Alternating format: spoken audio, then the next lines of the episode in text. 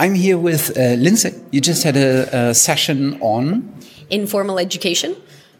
Sounds complicated. Yeah. um, I think it's best to start uh, actually from your background. Could you tell us a bit about it? Sure. My personal background, like my education and.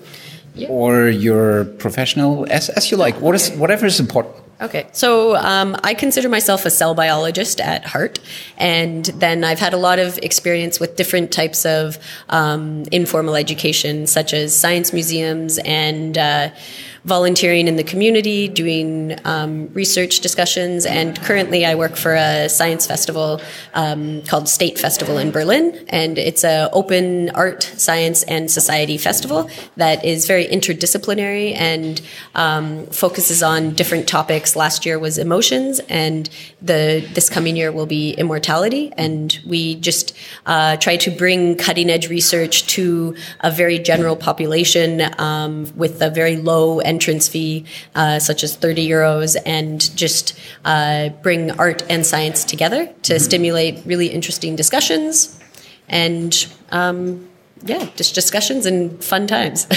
Which is truly a great festival. Uh, we have talked about it many times. I think it's uh, like the third time. Yeah, yeah, this year so um, I, I, think in the very first year, uh, Lucy came to us and uh, said, "Hey, this may, might be something." So we have it on uh, on our radar and uh, always uh, make it public to our listeners.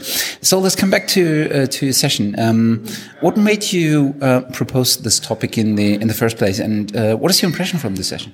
Yeah, I proposed the topic because I consider open science and the open knowledge uh, movement is also it's about sharing research, but also about reaching out to just everybody and not keeping knowledge within the academic uh, institutions and bringing it to the public. And so I just wanted to really just get some ideas from people and share ideas and just have a fun session of, hey, what's your crazy idea? What would you love to see that you know you can't do when you're in a university setting and there's regulations. And so, um, yeah, everybody, it was interesting how everybody had their idea that they wish they had always done, but they just haven't been able to do. Yeah. Uh, crazy that everybody actually has an opinion or even an experience from this kind of, of topic, mm -hmm. but nobody actually thinks about it unless you ask them. So yeah, it's like hidden little secrets that everybody has. They're keeping them in their brain, and when you give people the opportunity to say them, it's really fun. if you would to um, have to take away one thing from the session, what would it be? Uh, probably games and the ability of uh, bringing people into um, a game and then motivating them to work together, and how collaboration can be stimulated by games and. Uh, yeah, I took that away from this session.